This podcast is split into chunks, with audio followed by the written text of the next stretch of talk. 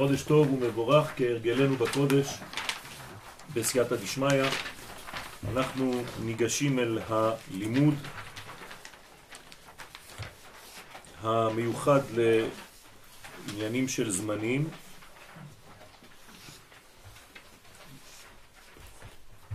והיום בעזרת השם אנחנו נעסוק בחודש כסלו ובתכונות המיוחדות לזמן הזה. ברוך שהחיינו וקיימנו והגיענו לזמן הזה. ברשותכם, צירוף שם הוויה השייך לחודש כסלו הוא ו' י' ה' ה'. צירוף זה יוצא מראשי תיבות הפסוק וירא יושב הארץ הכנעני. מאיפה לקוח הפסוק הזה? מדובר באבל הגדול אחר פטירתו של יעקב אבינו עליו השלום.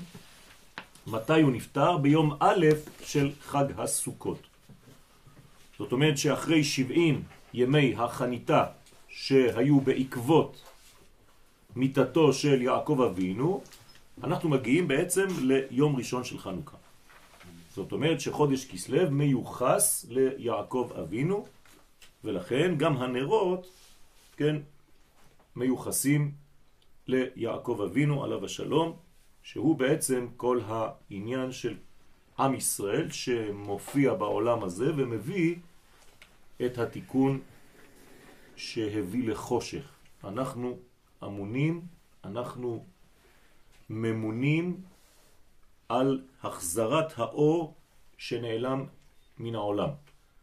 עם ישראל צריך להוליך את אור השם, ולכן דרכנו הדבר הזה עובר. אם כן, אנחנו מציינים את החודש הזה דרך האותיות ו' י' ה' ה'.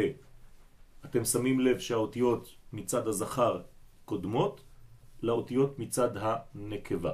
זאת אומרת שעד חצי החודש אנחנו בהשקעה, מחצי החודש ועד סוף החודש אנחנו בקבלה של כל מה שהשקענו בחזרה חוזר עלינו לטובה ולברכה. 70 ימי חניתתו מביאים אותנו ישירות לתאריך כ"ה בכסלו, נר ראשון של חנוכה. זאת אומרת שיעקב אבינו בעצם נקבר, נטמן באמת ביום ראשון של חנוכה, כאילו הביאו אור גדול ותמנו אותו באדמה של העולם הזה ובאדמה של ארץ ישראל באופן ספציפי. בנימין זאב יטרח, יטרף, בבוקר יאכל עד ולערב יחלק שלל. לפי סדר השבטים, חודש כסלו שייך במהותו לשבט בנימין. השבט הזה בעצם הוא קשור לבית המקדש. מה עניינו של בית המקדש? גם כן אותו עניין. שכינה בתחתונים. יש גילוי של קודש שצריך להגיע בעולם הזה, זה מה שעם ישראל אמור לעשות, זה מה שאנחנו משתדלים לעשות בעזרת השם, ומי שיש לו את הכוונה לעשות את הדברים זה הרבה יותר חזק. כי כשאתה עושה את הדברים בכוונה תחילה, אתה בעצם מקבל את כל השפע שאמור להתגלות. יוצא שאנחנו כולנו עכשיו צריכים להתחבר לכוח של בנימין. בנימין זאב יטרף, בבוקר יאכל עד ולערב יחלק שלל. מה אומר הפסוק הזה? הברכות של יעקב לשבטים, לשבט בנימין באופן ספציפי, כלומר בנחלתו של בנימין עתידה השכינה לשרות בדמותו של בית המקדש. זה מה שיעקב בעצם ברך את הבן שלו בנימין, בנימין נקרא צדיק, גם יוסף נקרא צדיק, ההבדל ביניהם הוא שיוסף הוא הצדיק בעולמות העליונים, ובנימין הוא הצדיק מצד הנקבה, מצד הגילוי, זאת אומרת שהוא צדיק בעולם הזה. אז שניהם בעצם מקבלים את אותו כוח, מי שקצת יותר בעניינים, יוסף הוא יסוד של הזכר, ובנימין הוא העטרת היסוד, הוא היסוד של הנוקבה. לפי קבלת האריזה, ניצוח האויבים אינו בא אלא מכוחו של בנימין. למה? כי בעצם האויבים שלנו יש להם רק מגמה אחת, להכחיש פמליה של מעלה ולסתור את המגמה העליונה שהיא לבנות לקדוש ברוך הוא דירה בתחתונים, פירושו של דבר שהערכים העליונים יבואו וישרו בעולם הזה. קשה להם עם הדבר הזה, זה משנה להם את כל אורח החיים. לכן עם ישראל, שהוא הממונה על הדבר הזה, גם הוא קשה לאומות העולם. קשה לאומות העולם עם עם ישראל, כי עם ישראל מביא אור עם ערכים, עם אה, מוסר מיוחד, שהעולם קשה לו בעצם עם הדבר הזה, עד שלאט לאט אנחנו צריכים לעשות עבודה מאוד חזקה, מאוד גדולה, במשך דורות ודורות ושנים ואלפי שנים, עד שבסופו של דבר אומות העולם יכירו וידעו את העבודה הזאת שעם ישראל הביא לעולם את הטוב ואת האור האלוהי. לכן בנימין הוא בעצם זה שיוצא ומנצח את האויבים. אם אני רוצה לנצח אויב, זה בזכותו של בנימין הצדיק. למה? שוב פעם, כי אני מביא אור לעולם הזה. זה נקרא צדיק תחתון. הנה, יוסף מכונה צדיק דלעילה, יוסף הצדיק מכונה צדיק שלמעלה, ובנימין מכונה צדיק דלתתה. כלומר, בנימין הוא הצדיק של העולם הזה. הצדיק דלעילה, יוסף, עניינו להמשיך שפע ממעלה למטה בסוד ויחלקל יוסף את אחד ואת כל המשפחה. זאת אומרת שיוסף מביא את כל הערכים העליונים ומוריד אותם לעולם הזה. אז מה עושה בנימין? גם הוא צדיק. צדיק דילתתא, הצדיק התחתון, בנימין, עניינו להלהיב את לב ישראל לאביהם שבשמיים, שאנחנו נעשה את הדברים האלה בהתלהבות, בלשון להבה. כלומר באש, בוערת, בתשוקה, ברצון, לא בקרירות, לא בכוח, אלא בשמחה גדולה, בהתלהבות, כי רק בהתלהבות אנחנו בעצם מאפשרים זיווג אמיתי. אה, הדבר פשוט ומבואר היטב בזוגיות, שאם אין חשק, אז אה, עושים את זה בצורה מכנית, חז ושלום, והקשר בינינו, בין הקדוש ברוך הוא, אסור שהוא יהיה בצורה מכנית. הוא צריך לבוא בהתלהבות, אנחנו האישה, והאישה צריכה להראות שהיא בעצם משתוקקת וממתינה בחיליון עיניים לדבר הזה, לחיבור הזה. אותו דבר האישה בזוגיות, אותו דבר כנסת ישראל ביחס לקדוש ברוך הוא. זה כוחו של בנימין. בנימין מלהיב את עם ישראל כדי שהתפילות שלנו תעלנה יפה, כדי שהברכות שלנו, כדי שכל מה שאנחנו עושים זה יהיה ממש לרצונו לעורר את הרצון שלו למעלה. מאיפה בא השם כסלב? אז השם כסלב נגזר מלשון כסל כסלים. מה זה כסל כסלים בעברית?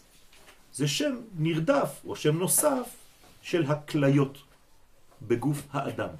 כלומר, לכליות בגוף האדם קוראים כסלים. למה? הכליות הן מקור התשוקה. בסוד נחשפה וגם חלתה נפשי, כן, לחצרות השם, לראות את השם וכו'. כלומר, הכליות זה לשון רצון. במילים אחרות, הרצון מיוחס לספירת הקטר, אבל מי נותן תנועה לרצון בעולם הזה? הכליות. כל פעם שאנחנו מתקדמים, אפילו מבחינה פיזית, בעצם זה התקדמותן של הכליות ולא של דבר אחר. הכליות דוחפות את האדם גם בתורת הלחימה, כן, מי שלמד קצת תורת הלחימה יודע שכשהוא מתקדם ליריב שלו, זה דרך הכליות שלו. הכליות שלו דוחפות אותו כלפי היריב, ולא הגוף, ולא הידיים, ולא החזה.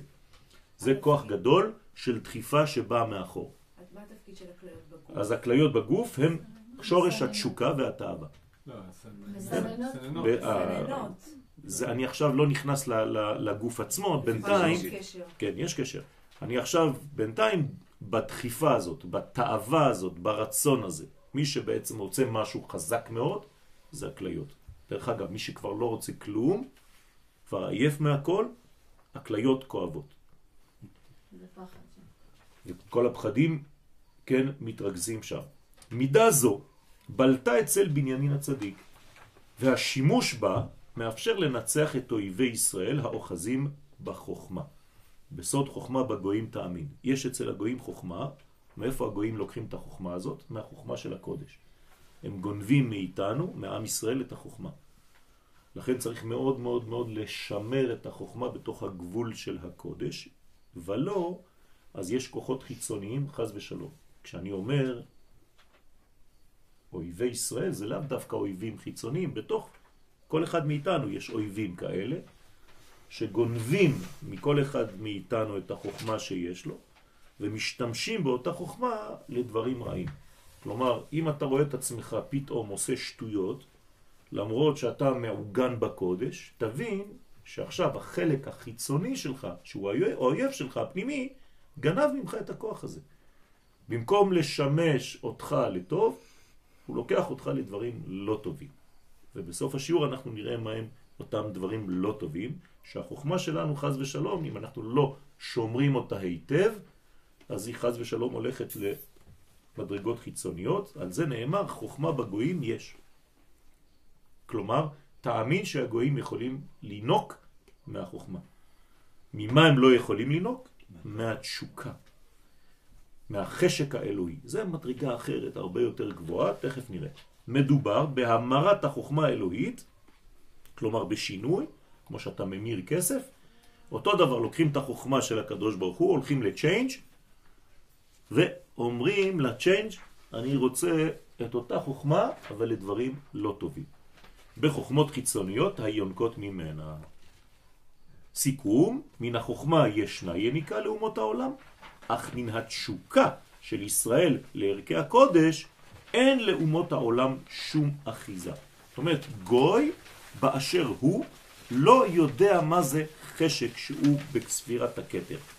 אם אני משתמש בספירות, חוכמה בגויים תאמין, תורה בגויים אל תאמין. כי התורה לא באה מהחוכמה, היא באה מהכתר, שזה יותר עליון. אז חוכמה בגויים תאמין, כי זה כבר היש, החוכמה נקראת יש. אבל העין, שזה הכתר, שזה התשוקה, שזה הרצון, שזה הבחירה, בלי טעם, כמו שהקדוש ברוך הוא בחר בעם ישראל, את זה אין לאומות העולם, ולכן הן גם לא מבינות למה הקדוש ברוך הוא בחר בעם ישראל. הן לא יכולות להבין את הדבר הזה. מטעם זה, אין ישראל יכולים לקבל נדבות מן האומות לצורך בדק בית המקדש. אסור לנו לקבל כסף מאומות העולם. למה? כי המקדש, הקודש, זה התורה שלנו. שם אין מקום לאומות העולם. אם זה היה חוכמה, היינו יכולים לקבל כסף כדי לבנות דברים, ואנחנו עושים את זה. אבל מבחינת קודש, אסור לנו לקבל. למשל, בכפר אדומים, הגרמנים רצו לתת לנו כסף כדי לבנות את בית הכנסת, ועשינו לפני 25 שנים אספה, וסירבנו לקבל את הכסף, בחרנו שהכסף יבוא מאנשי הכפר. לכן, מי שהתנדב לדבר הזה גם שם כסף בתחילת היותו כאן, ואחרי זה כל חודש, כן, לוקחים ממנו כסף לבית הכנסת. סליחה, אבל לגבי תרומות למחקרים או כל הדברים כאלה. אמרתי, כבר עניתי, זה חוכמה, זה לא קודש, זה לא זה תורה. גם כסף. אבל בשביל זה כן. מותר, חוכמה מותר, תורה לא. זה. ספר, כן, בסדר. כל מה שקודש אסור, חוכמה מותר, חוכמה בגויים תאמין. בספר נחמיה, פרק ב' נאמר, ולכם, הנה זה המקור, לאומות העולם, אין חלק וצדקה וזיכרון בירושלים. אסור. מה יש בירושלים? שני דברים, מלכות וקדושה, נכון? כמו שאנחנו אומרים בלך דודי. מקדש מלך, עיר מלוכה, כן? זאת אומרת שיש לנו בעצם שתי בחינות, שירושלים היא הפריזמה שלהם, ואסור לנו לקבל בעצם מאומות העולם כל העניינים הקשורים לירושלים, כי אין זיכרון של חלק וצדקה לאומות העולם. והגמרא מסבירה על הפסוק הזה בערכים, כי ישראל, ירושלים ובית המקדש הוא מקום האהבה והתשוקה שבין ישראל לאביהם שבשמיים, שנאמר, תוכו רצוף אהבה מבנות ירושלים.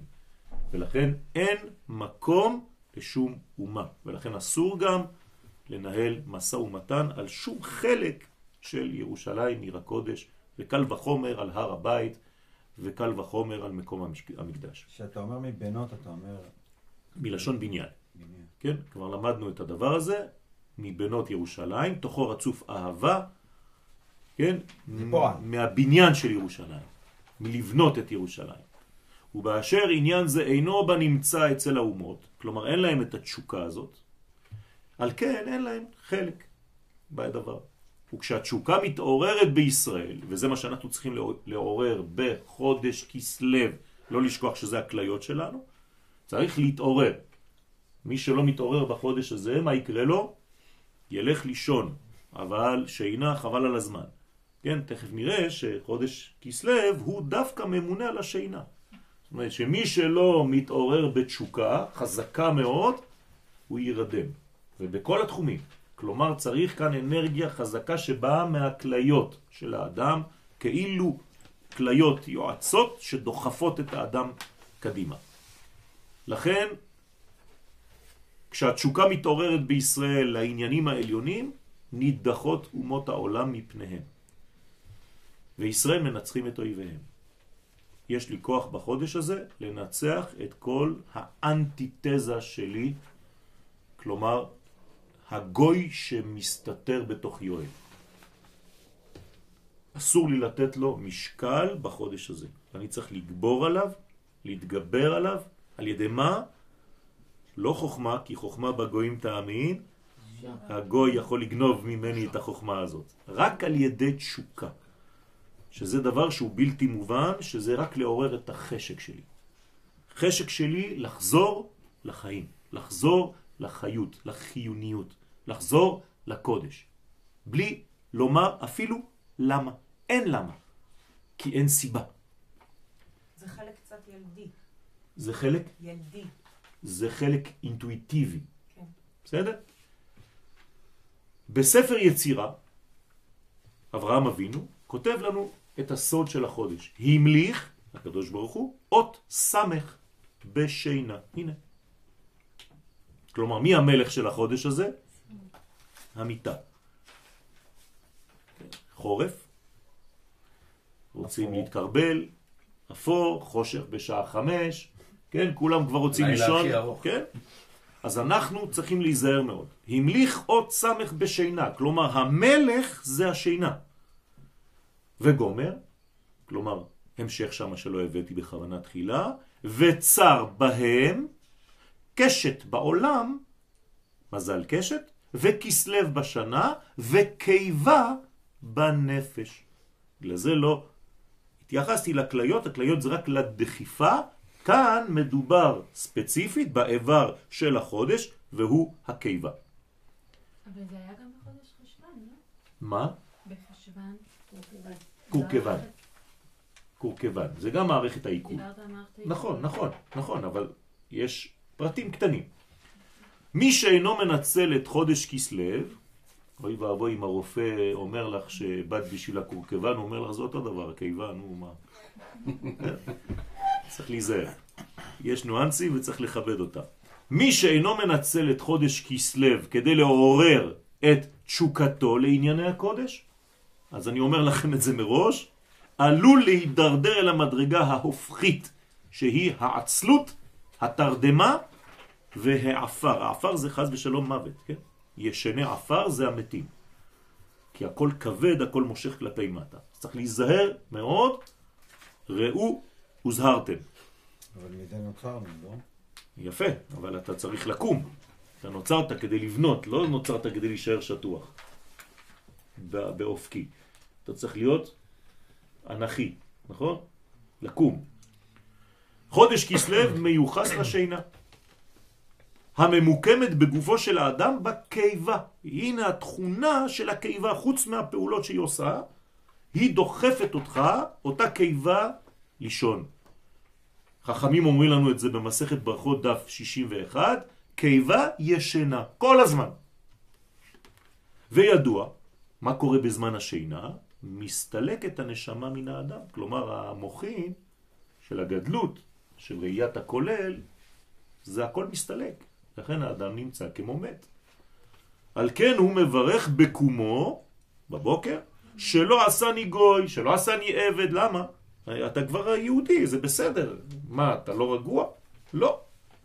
לפי שהשם יתברך שומר את נשמתו שלא תתחלף בנשמת גוי או בנשמת עבד. זאת אומרת שכל בוקר מחדש אני מתפלל ואני מודה לקדוש ברוך הוא שהחזיר לי את נשמתי ולא נשמ, נשמה חס ושלום זרה למציאות שלי, אוי ואבוי. יש מצב כזה שלקום ולשם. בוודאי, בוודאי. יש מצב כזה. שמה, שבן אדם הלך לישון. כן, כן. והוא... אבי וקם שמעון? נכון. הוא לא קם שמעון, הלוואי והיה קם שמעון, הוא קם ויקטור, גוי. שמעון זה עדיין חבר שלך, ואז- יהודי. ואז הוא קם ואז כל היום שלו הוא בעצם ויקטורי. חיפוש, התחפשות, תחפושת. זה לא הוא. זה רובוט שעושה תנועות כי הוא רגיל מאתמול, אבל הנשמה שלו היא חיצונית, הוא לא מרגיש כלום, הוא לא חש כלום, חס ושלום. צריך להיזהר מהדברים האלה. וזה פשלה כביכול של הקדוש ברוך הוא. זה לא פשלה, זה הפשלה של האדם, שהוא לא כלי קיבול לאותה נשמה של אתמול. זה בגלל זה, זה, זה בדיוק העניין. הקדוש ברוך הוא לא עושה פשלות. אז הנש... רגע, אז הנשמה שלנו היא לא אמורה להישאר איתנו כל היא אמורה, היא אמורה, אבל צריך לקרוא לה, צריך להזמין אותה, צריך לאהוב אותה. צריך. את מדברת איתה? אם את לא מדברת עם הנשמה שלך, זה הגבר שלך, האמיתי, הפנימי, לפני הגבר שיש לך בחוץ. הגוף שלנו זה האישה, הנשמה שלנו זה הגבר. אם האישה, שזה הגוף, לא מתחננת ולא רואה את הגבר שלה כמו מלך, הגבר אומר, אין לי מקום פה, אני הולך. בסדר? והנה שבט בנימין, בצדקתו, הפך את העצלות הגנוזה בחודש כסלו לתשוקה לעניינים של קודש. זה מה שהוא עשה בנימין. לכן הוא בעצם שולט על החודש הזה ואנחנו צריכים להתחבר לאותו שבט. בזה רכש בנימין לעצמו את התיקון היאה לחודש כסלו. כלומר להתעורר ובסופו של דבר אם פעלת נכון בשתי, כן, הבחינות הראשונות בשני השבועות הראשונות, הראשונים, אז בשני השבועות האחרונים יהיה לך אור. הפירות. זה חנוכה. בסדר? אבל החנוכה בעצם, האור שלך בחנוכה, זה תוצר של מה? של ההשקעה שלך בשני השבועות הראשונים. חנוכה מתחיל עכשיו מבחינתנו. נכון. עכשיו צריך כבר לחשוב על חנוכה. לכן הזכרתי לכם את יום ראשון של חנוכה, דרך יעקב אבינו, וזה הצירוף של החודש. איך הוא הפך את העצלות ל... על ידי זה שהוא בעצם השתוקק ובנה לעצמו חיים של תרגום הערכים האלוהים בעולם הזה. לכן קוראים לו צדיק, הוא זכה לתואר צדיק כי הוא מביא את הקדוש ברוך הוא כל הזמן, הוא מזרים את האור האלוהי בעולם הזה, עד כדי כך שבית המקדש נבנה, איפה? בבנימין. אצלו, בשטח שלו. מה זה אומר? חוץ מעובדה גיאוגרפית, שהוא עשה את עצמו כלי למשכן השכינה. ואנחנו נמצאים כאן. אז זה כבר מההתחלה, כי שמו לו גביעים כשלקחו אותו. כן, בסדר, אז כל, גביעים. כל זה, זה צריך לה, להבין. מה הוא עשה בחיים שלו כדי להגיע למדרגה הזאת. בסדר? הוא גם לא מכר את יוסף, הוא גם לא נמצא בכל הסיפורים האלה. זה מדרגה ספציפית, זה לא בגלל שהוא ילד קטן, זה הסיפור. אז הוא לא היה בעניינים, ואז הוא לא בחר את יוסף, בסדר, זה הבנו. אבל מבחינה פנימית, הוא לא יכול למכור את יוסף, כי אם הוא מוכר את יוסף, הוא מוכר את עצמו. והוא ידע טוב את זה, גם האחים, אותו דבר, אבל הם לא הבינו את זה. כלומר, מה זה למכור את יוסף? זה לזרוק אותו בתוך חור, כן? השתחוות לעשו. ציון. יותר מלהשתחוות לעשו. יוסף, מה זה? זה הברית. כשאתה מכניס את הברית שלך לחור זר, זה בדיוק העניין הזה. לזרוק את יוסף לתוך בור שהוא לא שלך. לאישה זרה. מבין יש בתוך אותו בור. שם? נחשים. מהקרבים. חס ושלום. זו אחת הסיבות לכך, סליחה, הייתה לך שאלה. אה, לא, זה לגבי מקודם, אמרת עם ההחלפה, אז כן. אם כן כשמברכים זה ברכה לבטלה, אם מישהו אין לו את ה... בגלל זה, בגלל זה אתה צריך ל- להח- להחזיר את הנשמה לעצמך. דרך אגב, מי שלא אומר למשל ברכו בבוקר, לכן חשוב להתפלל במניין, או לעשות את הברייתא כדי לומר את המילה ברכו, לא. נשמתו לא חוזרת. רק בברכו את השם המבורך, ברוך השם המבורך לעולם ועד, הנשמה חוזרת. בנות, בנות מחוברות. לבנים. בסדר? בגלל זה אישה שהיא, כל עוד והיא לא נשואה, היא מחוברת לאבא שלה, ברגע שהיא נשואה היא מחוברת לבעלה. זו אחת הסיבות לכך שהחודש נקרא כסלו. למה? על שם בנימין. בנימין זה השם שלו. השם הנרדף של בנימין זה כסלו. אשר זכה והגביר את התשוקה, אמרנו שכסלו פירושו תשוקה, השתוקקות, נחשפה וגם קלטה, לערכי השמיים. לכן זה השם הנרדף של בנימין. אם אתם מכירים ילד שנקרא בנימין, יש לו תשוקות, יש לו רצונות חזקים מאוד.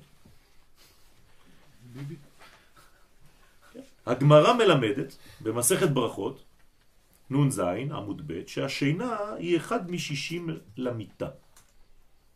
כלומר, אם תחלק את המוות לשישים מדרגות, כל מדרגה אחת קטנה זה שינה. כלומר, שלישון זה קצת למות. המיטה והשינה לא היו חלק מן המציאות היסודית של הבריאה. כשהקדוש ברוך הוא ברא את העולם, אדם הראשון אינו ישן. אין דבר כזה.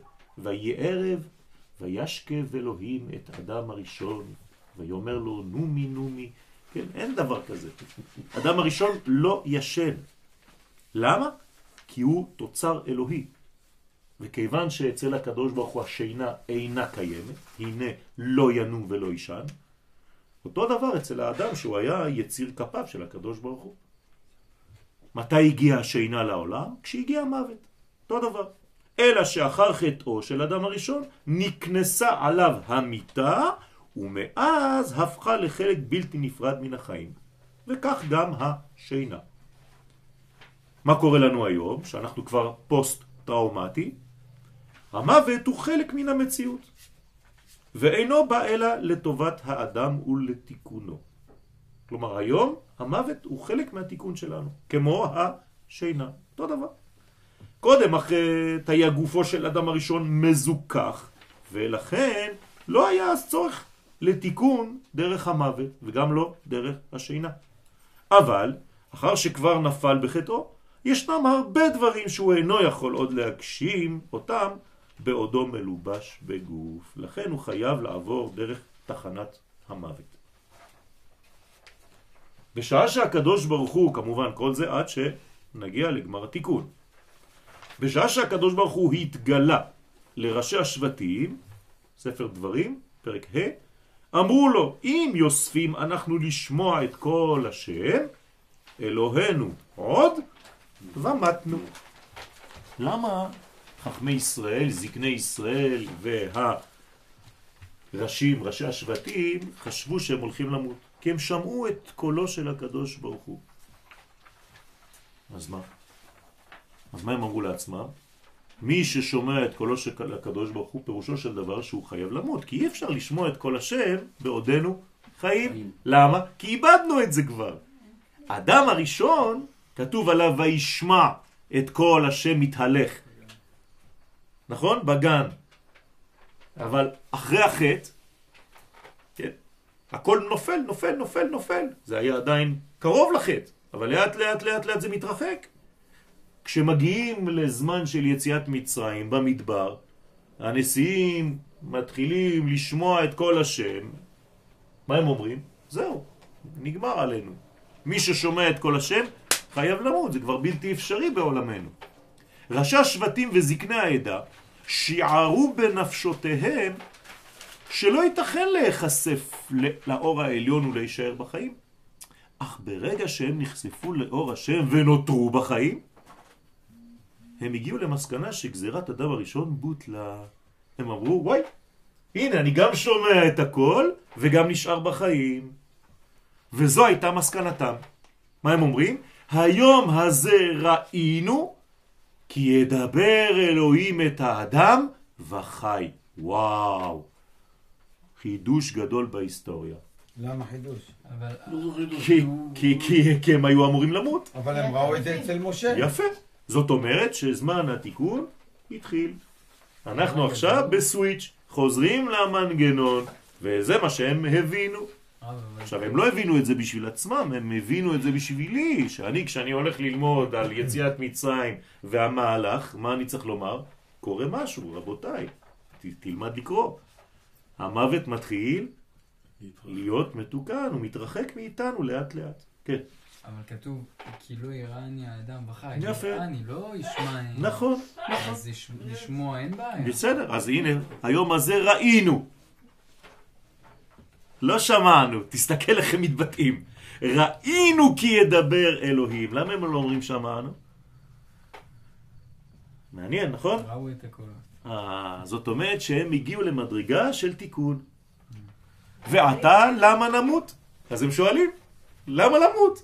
כלומר, אם אפשר לחיות, וזה מה שתמיד חלמתי עליו, אומר אותו נשיא, אותו שר, אותו גדול בישראל, אני תמיד חלמתי מה?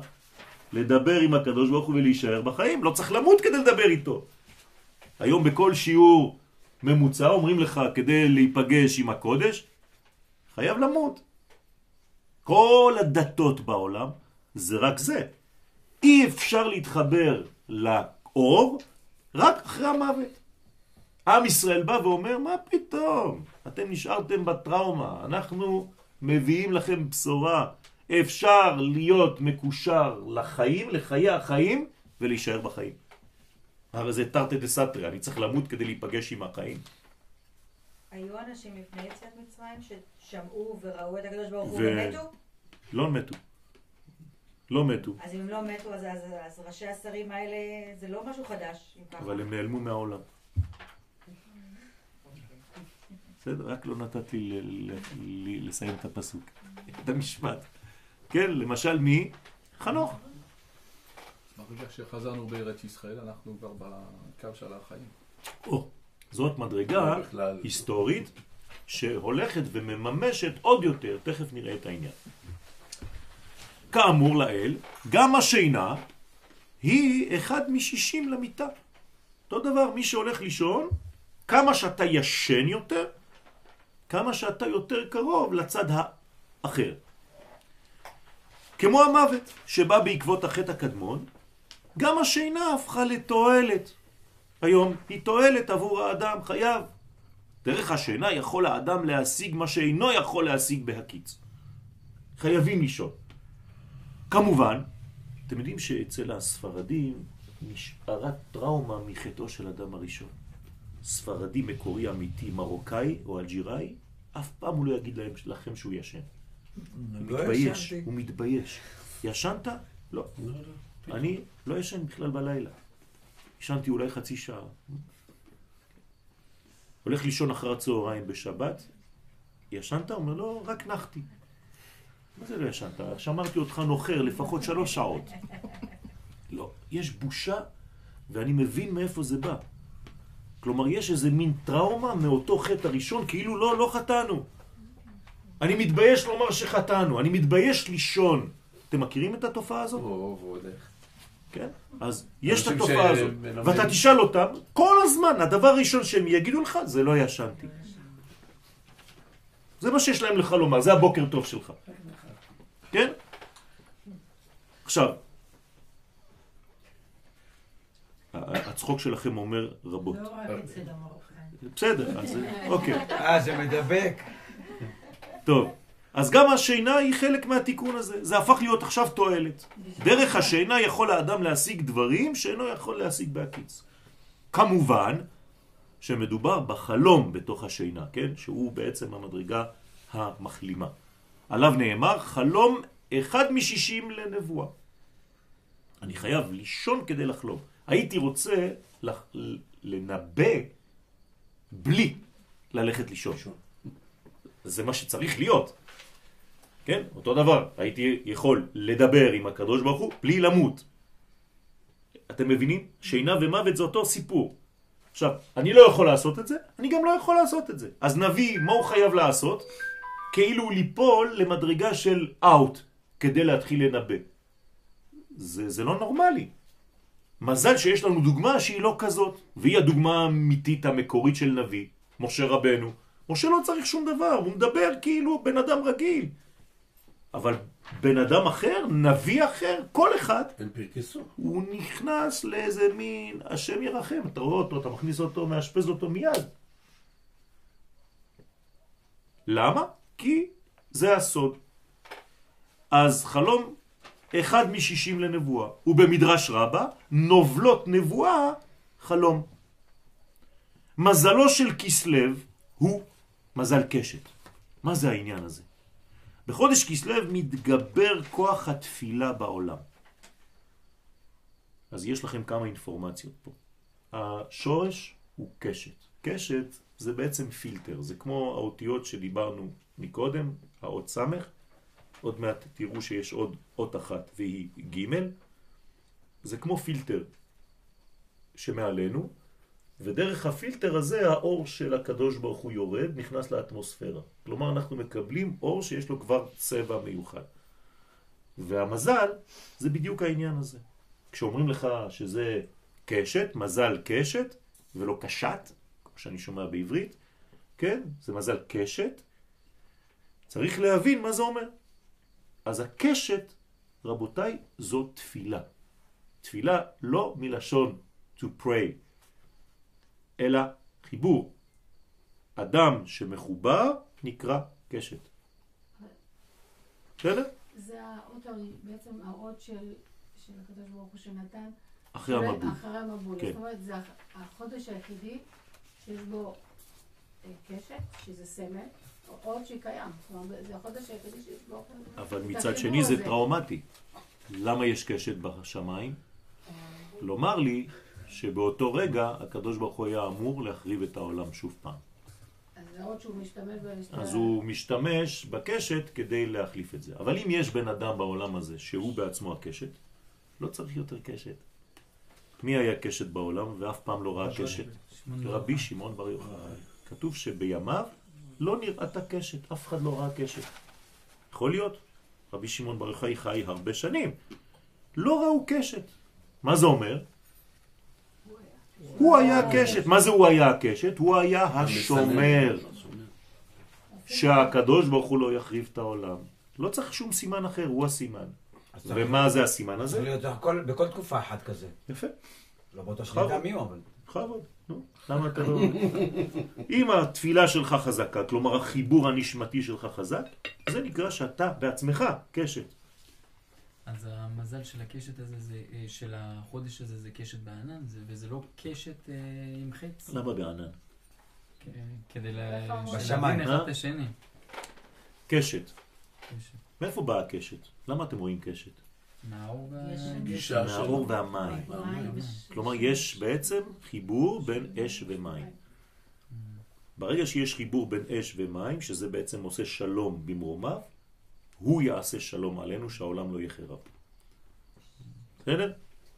אז עכשיו, מזלו של כסלו הוא הקשת. בחודש כסלו מתגבר כוח התפילה בעולם. למה אני אומר את זה? כי התפילה מכונה בשם קשת. אתם רואים שיש מילים נרדפות שאנחנו לא מכירים אותן. והוא סוד מה שנאמר בפרשת ויחי על יעקב אבינו עליו השלום, בהקשר לחוכמתו ולתפילתו, בחרבי ובקשתי. מה הוא עשה בחרבי ובקשתי? מה, מה, מה המשך הפסוק? בחרבי ובקשתי? זה עברתי. את הנהר, זה במקלי. לא במקלי. אה? אז תחפשו את הפסוק, אה, אני רואה. אבל זה לא פה. טוב, אז מישהו יחליף אותו. מה זה בחרבי ובקשתי? מה עשה יעקב בחרבו ובקשתו? כן, כן, במקלי. היא חוק- דרך- גם מלכות וגם. מה? זאת אומרת, גם מלחמה וגם גם שלטון וגם... מה זה אומר? מה זה בקשתי? איך- אפשר, ילד קטן שעכשיו קורא את הטקסט, מה הוא קורא? מלחמה, אבל שם רק. זה בתפילה. בקשתי. בקשתי. היא חוכמתו ותפילתו. אה? היא חוכמתו כן, ותפילתו. זה לא ההמשך. לא, לא, זה לא ההמשך. יפה. יפה. זה הפסוק. למי הוא אומר את זה? ליוסף, נכון? אני נתתי לך שכם אחד על אחיך, אבל אני, איך הגעתי לזה? בחרבי ובקשתי. כלומר, מה הוא העביר ליוסף הצדיק? את אותה קשת. לכן הברית של יוסף נקראת קשת. כדוגמתו, מה עושים בקשת? ככל שהקשת מתוחה יותר, נכון? אני מותח יותר את מיתר. המיתר, מיתר. כמובן. אז החץ הולך יותר רחוק. אותו דבר בתפילה. אדם שמתוח יותר ורגיש יותר לכל מה שקורה, אז הוא נמתח, נמתח, נמתח, כשהוא יורה, הוא גם יורה ומביא חיים, זה נקרא יורה כחץ, הזרע שיוצא, וגם הוא, התפילה שלו מגיעה הרבה יותר רחוק מבן אדם רגיל. ואז הוא בוקע בעצם את כל הרקיעים, והתפילה עולה, עולה למעלה. הנה, כדוגמת... מה זה אומר? מה זה אומר כשהוא מותח יותר? הנה, כדוגמת הקשת, ככל שאדם מתפלל ברגש, כן, זה נקרא מתוח, נמתחת עוצמת שליחת החץ שתצא ממנה ויכולתה להגיע רחוק יותר. זאת אומרת, את כל כולך, כן, בדבר הזה, במתח הזה. מתח זה לא רק מתח של המיתרים, זה מתח, כן? אני צריך לגבות את המתח הזה ביני ובין חברי, ביני ובין בניי, ביני ובין אשתי, ביני ובין עצמי, ביני ובין אלוהי. יש מתח. המתח הזה הוא בריא. אם אין את המתח הזה, חז ושלום, זה צער לשתי הבחינות. זה נקרא חמת. בסדר? ההפך ממתח. זאת אומרת שיש כעס. אז המתח הוא בריא. יש מתח של אהבה. לפעמים נשים באות ואומרות לי, אני לא מצליחה להתחתן, אני כבר בת. אז אני אומר לה, כי את קשורה עדיין לסיפור שהיה לך עם ההוא. אז היא מסתכלת עליי, אומרת לי, איך אתה מכיר את ההוא? אמרתי לה, אני לא מכיר אותו, אבל אני רואה בך, שאת קשורה אליו. היא אומרת לי, מה פתאום? שונאת אותו, לא יכולה לראות אותו. אמרתי לה, הנה, זה הקשר. קשר של שנאה, קשר של uh, כאב, קשר של uh, למה הוא עשה לי את זה. קשר. אז, זה קשר. אז הקשר שלך הוא שלילי, אבל זה קשר. אם את לא ניטרלית, את לא יכולה לבנות מנגנון אחר. אפשר לקרוא לזה בשם אנרגיה? כן, אפשר. אבל היום אנרגיה זה כבר הפך להיות, אה, כן, זה כבר חילול השם, בוא נגיד. זה כמו שלום. אז אני כבר לא, לא נכנס כבר למילים האלה כמעט בכלל, קצת משתמש בהם, כי לקחו לנו את זה ועשו מזה הכל ו- ולא כלום. אז אז- המזל הוא קשת בשמיים או קשת של חץ וקשת? זה אותו דבר, זה אותו עניין. הקשת בשמיים זה בעצם סימבול של חץ וקשת כאן בעולמנו. אותיות החודש הן סמך וגימל, הנה. כלומר, מה זה אותיות החודש? מה, הקדוש ברוך הוא החליט שזה האותיות של החודש? לא. הרי הקדוש ברוך הוא, כשהוא ברא את העולם, איך הוא ברא את העולם? דרך הדיבור. אז הוא השתמש באותיות סמך וגימל כדי לברוא את כל מה שקשור לחודש כסלו. הנה, מדובר בתבונת אנרגיית מחשבה, הנה, את רואה, אני משתמש במילה אפילו, המיוצגת על ידי האות סמך, דרכה נברא מזל קשת, ובתבונה מחשבתית אנרגטית של האות ג' בה נברא כוכב החודש, שהוא כוכב צדק. אז יש לנו בעצם צדק וקשת. הצדק נברא דרך האות ג' והקשת נבראה, המזל נברא דרך האות סמך. כוכב הלכת הגדול ביותר במערכת השמש. מה זה נותן לי? עוד אינפורמציה, זה אברהם אבינו, כל זה נותן לי אברהם אבינו. מה הוא אומר לי? שבחודש הזה אני צריך להיות צודק, אני צריך להיות בצדק, כמה שפחות להיות נחש. ואני צריך להיות מחובר לקשת, לחיבור. קשת פירושו ברית מילה, פירושו חיבור, פירושו נקיות, פירושו חיבור לערכים האמיתיים. סמך וגימל, כבר למדנו אנחנו, נכון? מה זה סג? שם סג? בקבלה זה השם שממונה על איזה קומה? הבינה. הבינה זה שם מיוחד. מה זה בינה? זה מדרגה שאנחנו לא בעולם הזה, היא כבר מעבר למציאות העולמית. כלומר, אני יכול בחודש כסלו, לפי האותיות האלה, להיות בעולם הבינה. ומה זה אומר דה פקטו? שאני יכול לחולל ניסים. מה זה אומר? ששום דבר נורמלי בעולם הזה לא יכול לשלוט עליי בחודש הזה. כלומר, אני מעבר לחוקיות הטבעית של העולם. ולכן, מה עלול לקרות בהיסטוריה? תמיד דברים שהם בגדר נס, שלא מובנים אצל בן אדם. למשל, חנוכה. שמונה אנשים, משפחה קטנה, נגד אימפריה. והמשפחה הקטנה הזאת מנצחת. אתם יכולים להבין את זה? אף אחד לא יכול להבין. ואנחנו אומרים את זה ב... על הניסים, ועל הפורקן, ועל הגבורות. כן? מעטים. מה זה מעטים? כלום. משפחת חשמונאי, נגד אימפריה, עם פילים, עם עוצמות, זה, זה, זה, זה בכלל לא רלוונטי, זה כאילו אתה עכשיו אדם בודד, חשוף, בלי נשק, יוצא היום נגד אה, לא יודע מה. אבל, אבל יש לנו הרבה דוגמאות כאלה. יפה, אבל זה מלא. החודש, זה חודש דוד כסלו. וגוליית, שמשון. זה חודש זה. כסלו, נכון. כן, רציתי רק לומר שלכוכב צדק יש 69 ירחים. כן, זה השש והתשע, האמת והשקר. נכון. ה-15 היו. נכון. אז ה-69 זה מדרגה גדולה מאוד, נכון, שיש להם, הכוכב הזה בעצם, כל כוכב יש לו את המנגנונים שמסתובבים סביבו, עדיין לא מושלם. בסדר? שבעים- אבל יש לזה 70 זה יותר מושלם. גם 100. נחלק. טוב, הערך המספרי של שתי האותיות, סמך ג' הוא 63. שוב פעם 9. והוא גם ערכו המספרי של המילוי הזה י' כו' ככה, המקשר אותנו לספירת הבינה. אתם זוכרים מה אמרתי לכם חמש דקות קודם, שבחודש הזה אני צריך לבנות את המתח. אז זה בינה. בינה זה נקבה של בין, בין לבין. כדי להוציא לפועל את ההיבטים החיוביים של כל הנתונים שהזכרנו עד כה, עכשיו אנחנו צריכים הלכה למעשה, מה אני יוצא עכשיו מהשיעור, אני צריך משהו בכיס. יש להעמיק יותר בכל עניינו של החודש.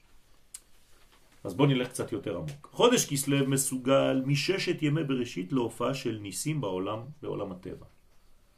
הכוחות הקוסמיים המשודרים כל שנה ברחבי היקום בזמן הזה, עוברים, הסברתי לכם את זה קודם, דרך הפריזמות של מזל קשת ושל כוכב צדק.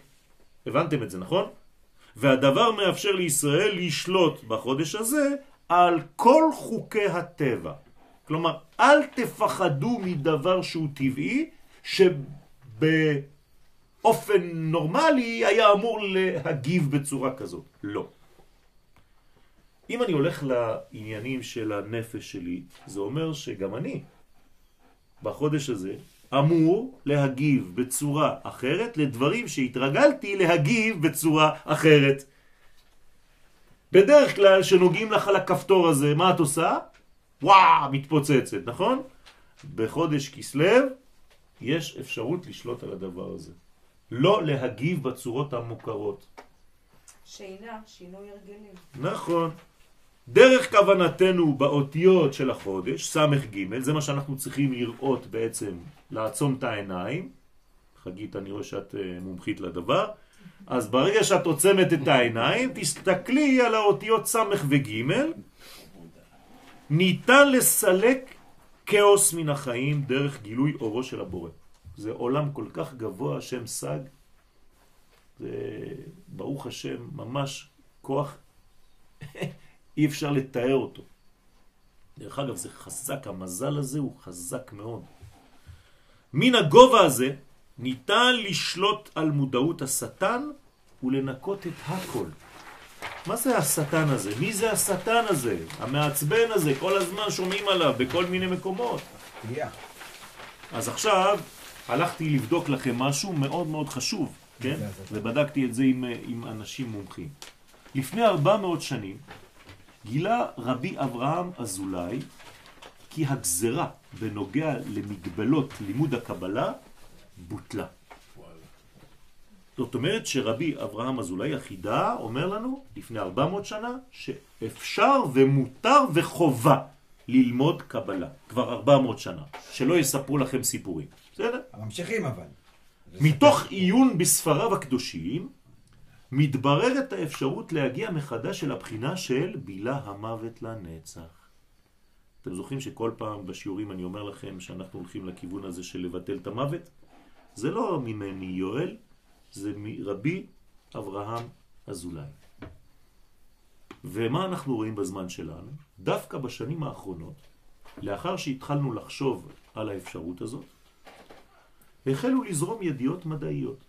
אז יש לי חברים שהם מומחים למדע ולרפואה ולכל מיני, והם גם תלמידי חכמים גדולים, אודות תגליות רפואיות המאשרות את התחזית של רבי אברהם אזולאי. פלא פלאות. התגליות מקושרות בעיקר למחקרים העוסקים במחלת הסרטן. מסתבר שהרקמות הסרטניות עושות שימוש בכוח העצום הזה של בילה המוות לנצח, אלא שהן עושות זאת כדי להנציח את המחלה. אני מתרגם לכם את זה במילים פשוטות. הרקמות חכמות מאוד. הן יודעות בתת מודע שבחודש הזה אפשר להגיע לנצח. אז מה הם אמרו? אנחנו ננציח את מה? את המחלה. עד כדי כך שהאנשים יחשבו שבחיים לא יהיה פתרון למחלה הזאת. תראו איזה כוח, הם לקחו את הכוח האנרגטי של החודש והפכו אותו לנצח של מוות.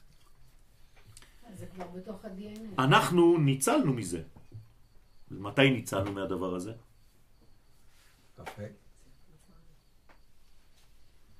כשגורשנו מגן עדן. אתם זוכרים? למה הקדוש ברוך הוא גירש את אדם הראשון מגן עדן?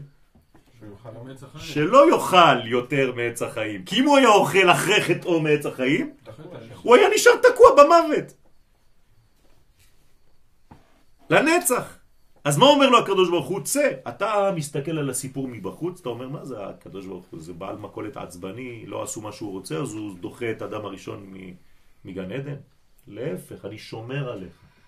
עכשיו שלא שמעת בקולי, אסור לך יותר לאכול מהעץ הזה. צא החוצה. ואני שם אפילו שומר של הלעד של החרב המתהפכת כדי שלא תיכנס לגן עדן ואוי ואבוי לך אם תאכל עכשיו כי אם תאכל עכשיו, עכשיו שנפלת למוות, המוות שלך יהפוך להיות נצח. נצח. הוא לא אכל מעץ החיים? לא. הלוואי והוא היה אוכל. לא, אכל קודם. לא, הוא אכל מעץ הדעת. הוא היה צריך לאכול מעץ החיים, אבל לפני הוא לא שמע. משה רבנו עשה עבורנו את אותה פעולה. נכון, נכון. אותו- אותה פעולה חוזרת כל ההיסטוריה. מתי חוזרים לגן עדן? מנצחים את המוות. חוזרים לארץ ישראל. יפה מאוד. חזרה לארץ ישראל זה חזרה לגן עדן, ויותר גדול מגן עדן, יותר גבוה. קראתי לכם פעם את הפסקה של הרב חרל"פ על ההבדל בין ארץ ישראל וגן עדן. גן עדן זה בדיחה ביחס לארץ ישראל, רק אנחנו לא מבינים את זה. אבל בעזרת השם הדברים לאט לאט חודרים. יש פה כוח של רע, של עץ הדעת טוב ורע, של כל המוות וכל ה... נכון, שהוא רוצה להמשיך את זה. ואם הוא ממשיך את זה, שהוא לוקח את כוח החיים, נכון, את כוח. הנצח. את כוח הנצח, את כוח ההמשכיות, והוא אומר אני אשתמש בכוח הזה כדי להנציח את המוות, כי אם לא אני יוצא לפנסיה. איך אתה משתחרר מזה? אז יפה, הנה, זה הפסוקים הבאים. אז הוא משתמש בזה במילה, בבילה המוות לנצח, אלא שהן עושות זאת כדי להנציח את המחלה. אותן רקמות מתחדשות, מתרבות ומתפשטות ללא גבול. כלומר, כל אחת אומרת לבת שלה, שעכשיו נולדה, תמשיכי כמוני, אוי ואבוי לך אם תפסיקי את המחלה הזאת. אנחנו חייבים להרוג את הכל פה. אכן, בתאים הסרטניים נמצא גן שזכה לכינוי המדעי חיי נצח. פלא פלאות. לא תורה.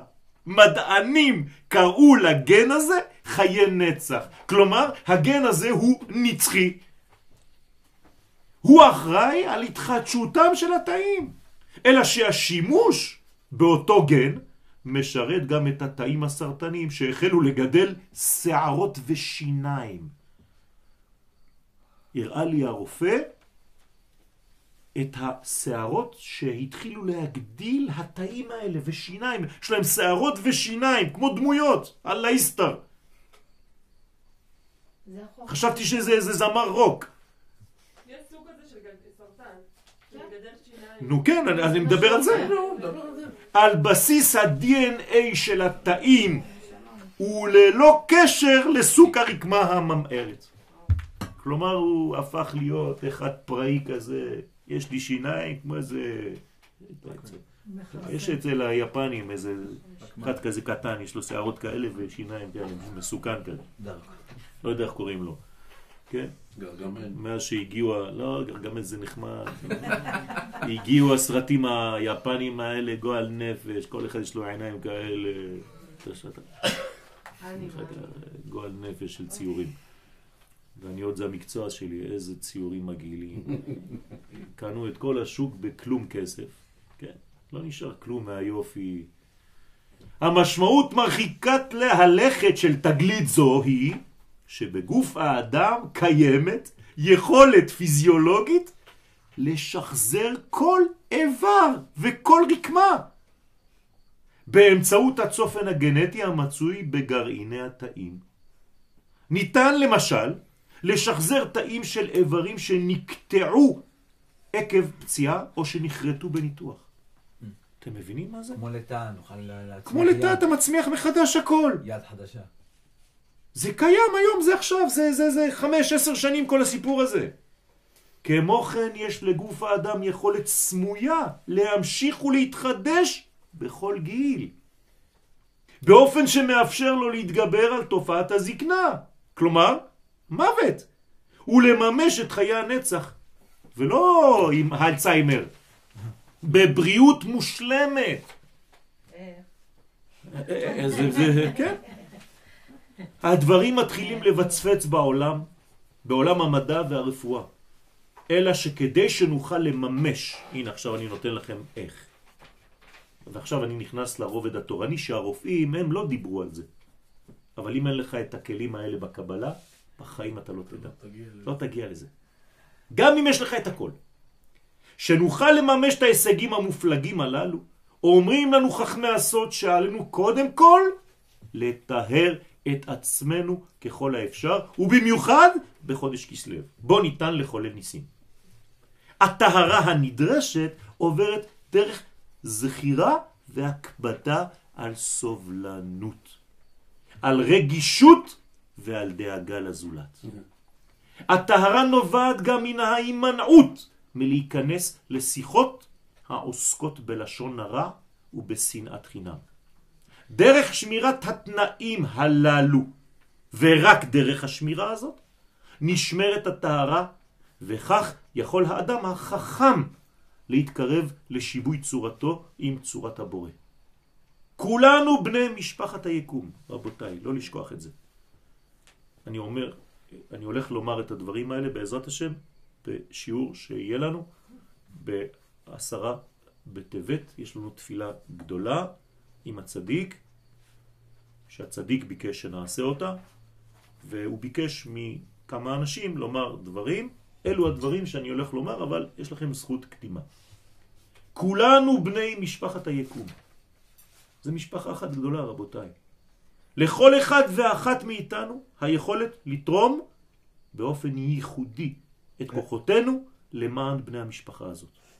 איפה מתחיל ונגמר הכולנו? כולנו, כל העולם. אוקיי. כל העולם, כל היקום, כל האנושות, הכל, בכל מכל כל. כל היקום. השטן פועל במרץ רב, כן? יכול להיות שהוא נכנס גם לשם, כדי לזרוע פילוג בעם ישראל ובעולם כולו. הפילוג הוא סוג של מוות. בית שמאי ובית הלל אהבו וכיבדו זה את זה למרות מחלוקתם. הלוואי והמחלוקות שאנחנו עושים הם בגובה הזה. כיוון שזו הייתה רק לשם שמיים ולא לעניינים של אגו. שורש נשמת בית שמאי היה מקושר לספירת הגבורה, בעוד ששורש נשמתו של בית הלל היה מקושר לספירת החסד, והם בנו איזון, הרמוניה. הם היו מתחתנים, אלה עם אלה. בית שמאי תיאר את הדרך איך להוליך, להוליך את האור בימות המשיח. כלומר, בית שמאי היה כבר שם. הוא כבר בתחיית המתים, הוא כבר באחד. מה עשה בית הלל? תיאר את הדרך איך להגיע בכלל לימות המשיח. אחד מדבר